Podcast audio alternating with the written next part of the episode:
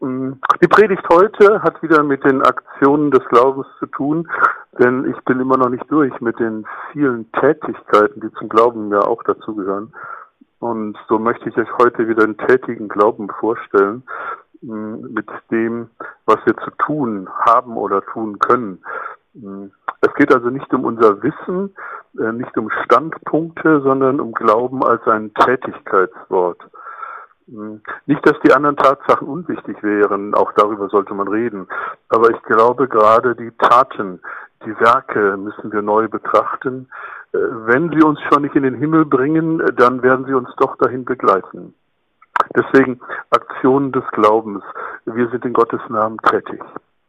Und darüber denken wir heute nach. Und heute geht es um Fragen nicht um die Fragen, sondern um äh, Fragen als Tätigkeitswort, als Aktion. Ähm, man wird ja wohl noch fragen dürfen, äh, diesen Ausspruch kennt ihr, äh, äh gab es einen großen Artikel auch in der Wochenzeitung Die Zeit äh, von Maya Becker, ähm, wird dargestellt, dass eben seit der Aufklärung das Fragen eigentlich selbstverständlich geworden ist. Nicht, dass das unbedingt jetzt nur gut ist, sondern es gibt ja auch die Fragen, die gefährlich sind und Fragen kosten natürlich auch immer etwas und es gibt sicherlich auch diese dummen Fragen. Die Engländer haben ein besonderes Wort noch für manche Fragen und das fand ich spannend. Äh, sie sprechen von den loaded questions. Das sind die geladenen Fragen. Das hört sich spannend an, wie wenn das Gewehr geladen ist und das ist eigentlich die Idee. Äh, denn diese Frageform äh, hat nichts mit Wissenserweiterung zu tun, sondern hier gibt es eine verborgene Absicht.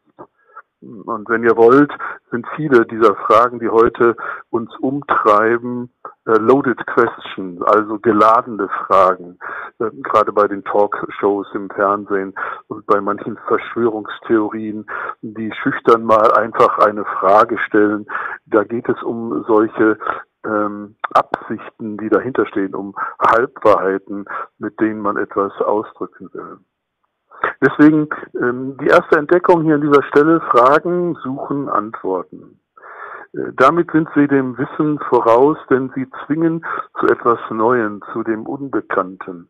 Sie zwingen auf neuen Kurs. Fragen lenken sozusagen das Gespräch.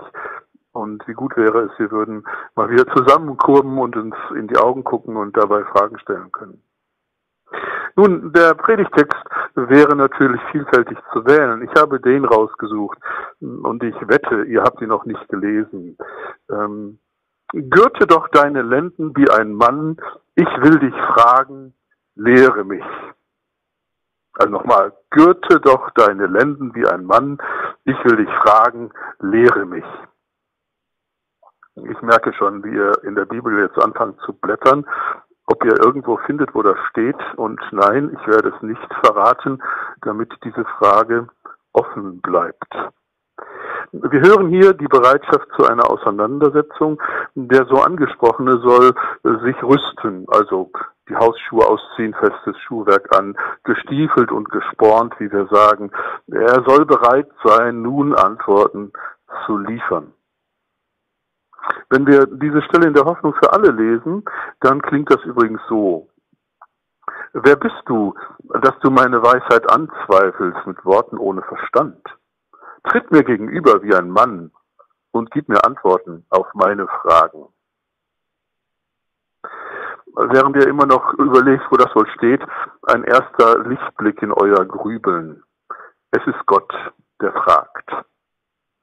Ein Wort aus Gottes Mund. Hier spricht keiner über Gott, sondern wir hören Gottes Frage. So wie Gott immer schon wieder auch gefragt hat.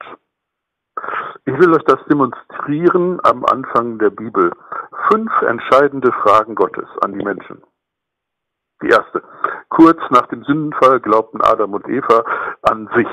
Sie waren wer und so haben sie es getan, die verbotene Frucht gegessen und nun konnten sie unterscheiden, gut und böse. Und doch schämten sie sich, ähm, als sie Gott hören und Gott fragt sie, Mensch, wo bist du? Eine erste Frage Gottes. Der allmächtige Gott ruft sein Geschöpf heraus aus dem Versteck. Weil Fragende eben keinen Zwang ausüben. Ähm, sie fordert heraus, sie lassen aber auch Zeit für Entscheidung zur Selbstoffenbarung. Gottes Suchen ist eine Frage. Er kommt nicht wie ein Gerichtsvollzieher und bricht die Tür nicht ein im Namen des Gesetzes. Er fragt, wo bist du? Gott sucht dich als Person, seine Frage zielt auf deine Antwort ab. Persönlich läuft dir der nach an deine Zufluchtsorte. Adam, wo bist du? Die erste Frage Gottes. Eine zweite kommt dazu. Adam redet dort ja die Stimme aus dem Gebüsch und er bekennt seine Angst, weil er nun ja, ja nackt ist und das hat er ja begriffen. Er könnte ja einfach hier sagen. Aber nein, äh, ach schon Adam musste viele Worte verlieren, um ein umfassendes Bekenntnis abzulegen, während Eva schweigt. Und dann die zweite Frage Gottes. Wer hat dir das gesagt? Wenn wir nun über die Unwissenheit Gottes nachdenken, sind wir auf dem Holzweg. Gott fragt, weil er es aus unserem Mund hören will. Adam, sag an, warum denkst du so? Wer hat dir das erzählt? Wem hast du Glauben geschenkt, also wem vertraust du? Wer hat dein Denken so geprägt? Gott will es von dir wissen. Eine zweite Frage Gottes. Und wenn wir nun weiterlesen in dieser Geschichte, dann ist das mit der Antwort des Mannes ja durchaus schwierig. Dann folgt aber äh, in dieser Geschichte eine dritte Frage, in dem Gott nun die Frau anschaut. Und an sie richtet er diese Frage. Warum hast du das getan? Gott fragt nach den Faktoren, also nach der Motivation. Warum hast du so gehandelt? Warum hast du dich für diese Möglichkeit entschieden? Was war deine Angst oder deine Hoffnung? Was hat dich getrieben, was beflügelt? Gott blickt nicht auf den Schaden, sondern er blickt dich an und fragt nach dem Warum. Er will es von dir wissen. Und ja, du darfst es ihm erklären. Drei Fragen Gottes aus 1. Mose 3 kann man sich ja gut merken. Blättern wir ins vierte Kapitel, begegnen uns gleich zwei weitere Fragen. Da ist ja diese Geschichte von den beiden Jungs, die opfern, Kain und Abel, ihr kennt sie sicher. Beide geben ihr Bestes und Gott, Gott wählt. Das eine Opfer wird akzeptiert, das andere nicht. Und wenn wir die Bibel genau betrachten, gibt es für das Handeln Gottes an dieser Stelle keine Erklärung. Aber es gibt eine Frage. Denn Gott begegnet dem übel gelaunten Landwirt mit dem Namen Kain und fragt ihn, warum ärgerst du dich? Fromme Menschen haben es schwer, weil Gott Unterschiede macht. Man kann Gott eben nicht zwingen, sondern er nimmt das eine und das andere nicht. Obwohl die Folge im Gesicht des gläubigen Keins zu lesen ist, befragt ihn Gott und will es von ihm wissen. Die Antwort soll über seine Lippen kommen. Kein, warum ärgerst du dich? Die vierte Frage. Und wir finden dort eine fünfte. Und die ist noch erstaunlicher. Äh, da ist ja dann der Brudermord. Äh, interessant, diese Erzählung aus 1. Mose 4. Da gibt es keine Zeit, die dazwischen liegt, sondern das Bild müsste dieses sein. Da liegt der tote Abel. Und da steht der Mörder mit dem Knüppel in der Hand. Und dann stellt Gott ihm diese Frage. Wo ist dein Bruder? Ist schon eine schwierige Frage für so einen Mörder. Wo ist dein Bruder? Kein Wert ab, er erklärt sich für nicht zuständig und ent, wir entdecken erneut Gottes Zuwendung. Er will es von dem Täter hören. Er will, dass es der Mörder selber über die Lippen bringt. Gott fragt. Habt ihr gemerkt, wie das Fragen in der Bibel am Beispiel Gottes eine großartige Rolle spielt? Mensch, wo bist du? Wer hat dir das gesagt? Warum hast du das getan? Warum ärgerst du dich? Wo ist dein Bruder? Mit fünf Fragen lernen wir Gott kennen. Und wir können sagen, er ist der Gott, der Fragen stellt. Sicher, beispielhaft aus der Urgeschichte, aber so können wir Gott besser kennenlernen. Ich will dich fragen, lehre mich, war der Predigtext. Und vielleicht seid ihr der Sache schon auf die Schliche gekommen. Der Mensch als Lehrer Gottes, eine eigenartige Sichtweise zu finden im Buch Hiob, Kapitel 38, Vers 3. Wir kennen die Geschichte. Gott spricht nach langem Schweigen zu Hiob. Der hatte darunter gelitten und unter diesem Schweigen, aber auch unter seiner Krankheit, familiärem Unglück, dem wirtschaftlichen Ruin und äh, eben diesen Freunden, die vor allen Dingen viel debattiert haben. Im Nebel haben sie gestochert, weil es keine einfachen Antworten gab, die überzeugen konnten. Und nun fragt Gott sei mein Lehrer und beantworte diese Fragen. Und wenn ihr dann weiterlest, kommen wirklich knifflige Fragen. Nummer eins. Wo warst du, als ich die Fundamente der Erde legte? Nummer zwei. Woher kommt das Licht und wie kommt man dahin? Nummer drei. Wer bestimmt das Wetter nach seinem weisen Plan? Ja, richtig. Diese Fragen Gottes machen nicht nur Hiob sprachlos, auch wir müssen unsere Ahnungslosigkeit offenbaren. Diese Fragen Gottes führen zur Selbsterkenntnis. Hiob antwortet Gott, Herr, ich erkenne, dass du alles zu tun vermagst. Nichts und niemand kann deinen Plan vereiteln. Ja, es ist wahr. Ich habe von Dingen geredet, die ich nicht begreife. Sie sind zu hoch für mich und übersteigen meinen Verstand. Herr, ich kannte dich nur vom Hören sagen, jetzt aber habe ich dich mit eigenen Augen gesehen, darum widerrufe ich meine Worte. Ich bereue in Staub und Asche. Gott stellt Fragen. Aktionen des Glaubens fragen, wir lernen von Gott und wir lernen von Jesus. Ein zweiter Blick. Denn Jesus stellt auch Fragen. Nein, ich will jetzt nicht alle Fragen Jesu betrachten, sondern ich will zusammenfassen und habe mich an Lukas orientiert und seinen Bericht. Ein erstes fiel mir auf. Jesus, äh, Lukas betont nicht die Allwissenheit Jesu, sondern er fragt nach den Gedanken der Gegenüber. Was meint ihr? Was denkt ihr? Die Jünger sollen erklären, antworten und Verantwortung für ihre Gedanken übernehmen. Das kann man in einigen Beispielen belegen. Und er fragt nach ihrer Entscheidung. Er stellt sie für die Wahl, für ihre Taten. Sie sollen ausdrücken, was sie tun wollen. Also was wollt ihr jetzt? Wollt ihr auch weggehen? Und drittens, Jesus fragt nach ihrem Glauben. Oft aus großen Nöten heraus wollte er eine Selbsteinschätzung. Da ging es um gute Taten am Sabbat, die Frage nach dem Nächsten oder die Beziehung zu Jesus. Was ist dein Glaube? Positioniere dich in deinem Bekenntnis. Und Jesus fragt auch nach Zufriedenheit oder wir können gar die Wünsche entdecken. Was willst du eigentlich? Jesus macht nicht nur, sondern er fragt. Und dann hat er sich danach gerichtet. Vier Ideen, um von Jesus zu lernen, diese Frage. Mein Anliegen war bis zu diesem Punkt, dass Sie die Frage Gottes und die Frage Jesu als Methode entdecken. Aber nun wollen wir noch einen Schritt weitergehen. Jesus fragt Gott. Ich finde das erstaunlich, weil wir oft Jesus als den Allwissenden hinstehen, als den, der vorher schon alles weiß und verstanden hat. Obwohl Jesus nun seine Jünger vorbereitet hatte und obwohl er im Gebet sein Ja zu diesem Weg erklärt hatte, stellte am Kreuz mit einem seiner letzten Worte dann doch diese Frage. Mein Gott, mein Gott, warum hast du mich verlassen?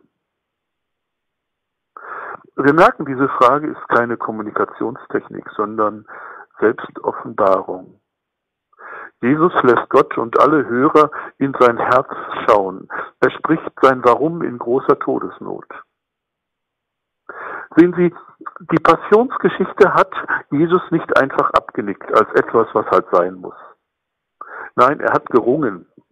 Er hat Gott gefragt, um sein Leid beim Vater bekannt zu machen und seine Zuhörer sollten es auch hören und verstehen. Am Kreuz ist Jesus gottlos.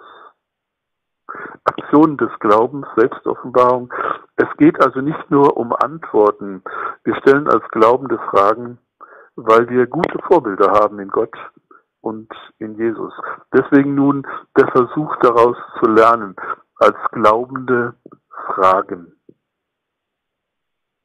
Als ich darüber nachdachte, kam ich zu dem Eindruck, dass wir eigentlich zu schnell sind mit unseren Antworten. Christen geben so viele Antworten auf Fragen, die gar nicht gestellt sind. Äh, wir erklären so manches, wo Menschen gar nicht interessiert sind. Äh, ich habe mal bei mir notiert, äh, Christen reden derweil mal zu viel. Weniger wäre auch nicht schlecht. Vielleicht ist das ein ungewöhnlicher Gedanke in Zeiten, wo man uns beigebracht hat, wie wir in missionarischen Gesprächen mit klugen Argumenten und Gesprächsführung und solchen Dingen andere zu Jesus bringen könnten. Deswegen will ich jetzt bewusst mal das andere betonen. Vielleicht sollten wir fragen. Es gibt ja diese Vorbilder in Gott und Jesus.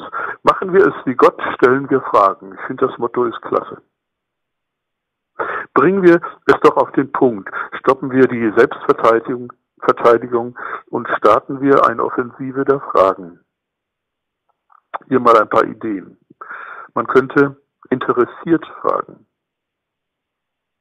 Hier geht es ja nicht darum, dass wir mit Fragen Führung übernehmen oder so. Es ist keine neue ähm, Masche, äh, die wir von irgendjemand lernen, sei es aus der Zeitung, äh, sondern äh, die Fragen haben etwas mit Interesse zu tun.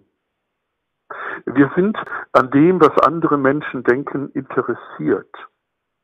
Wir nehmen es nicht vorweg, als wenn wir es schon wüssten. Wir können nicht schon eine Antwort geben, als wenn wir es besser wüssten sondern wir fragen, weil wir wirklich daran interessiert sind, es aus ihrem Mund zu hören. Äh, wir führen Menschen nicht vor als Leute, die einfach zu dumm sind und es noch nicht wissen, sondern wir sind interessiert in dem Sinne, dass wir ihnen einen wesentlichen Stellenwert einräumen. Wir lassen sie mal reden. Und interessiert heißt dann eben auch, wir haben Zeit für diese andere Ansicht. Wir fragen nach, nach dem Motto, erklär mir das mal. Ich will ja nicht nur dieses hören, sondern ich will verstehen, wie du auf diesen Gedanken gekommen bist. Wir können von den Indianern lernen. Die haben ja gesagt, man kann die Menschen besser verstehen, wenn man ein bisschen in ihren Mokassins gelaufen ist. Also ausreden lassen, nicht sofort die Antwort formulieren, sondern einfach mal hören, mitdenken. Es geht schließlich um einen Menschen und der meint es ja ernst mit dem, was er denkt. Es ist zwar ein Gegenüber, aber doch ein von Gott geliebtes Gegenüber. Und wir können nicht immer mit schnellen Antworten Ansichten ändern, sondern wir müssen erstmal hören und verstehen, was eigentlich dahinter steht. Da kann uns jemand etwas anvertrauen, weil wir interessiert sind. Und weil wir nicht gleich mit anderen darüber reden, sondern weil das Gehörte mit uns geht. Mein Interesse ist größer als meine eigene Meinung über dich. Interessiert fragen, ein erster Gedanke. Ein zweiter wäre, wir könnten orientiert fragen. Orientierung heißt ja nichts anderes, wir setzen die Dinge in eine Beziehung. Da denken wir an eine Landkarte. Da ist es oftmals wichtig zu wissen, wo bin ich jetzt genau? Ja, und dann muss man gucken, wo die großen Bezugspunkte sind. Und dann kann man entdecken, ach ja, hier, da, wo der Finger jetzt ist, da befinde ich mich wirklich. Orientierung heißt, wir fragen also in Beziehung. Wir nutzen ungewöhnliche Worte, Zusammenhänge. Wir denken die Auswirkungen für die nächsten 50 Jahre. Wir blicken weiter als nur auf das Hier und Heute. Wir fragen zurück, wie lange willst du das durchhalten? Wir fragen, was werden deine Kinder sagen? Wie passt das zu den Krisen dieser Tage? Was macht dich so sicher? Wir blicken nicht nur auf das eine, sondern setzen die Aussage in Beziehung, wir orientieren uns. Zum Beispiel mit der schönen Frage, was glaubst du, wenn alle so denken würden? Oder wie wäre das mit diesem Gedanken, wenn du im Slum von Indien geboren wärst? Oder würdest du den Gedanken auch haben, wenn du der Chef von tausend Leuten wärst? Orientiert fragen, in Beziehung setzen. Und dann fand ich einen dritten Gedankengang, den nenne ich einfach bestimmt fragen. wir holen die Gedanken aus der Theorie mitten hinein ins Leben. Es gibt so viele Fachworte, mit denen man wunderbar schwafeln kann. Das heißt, man redet zwar, aber hat noch nichts gesagt. Es geht darum, wirklich auf den Punkt zu kommen. Was bedeutet das jetzt eigentlich? Mit einer Frage wie zum Beispiel, was ist es dir wert?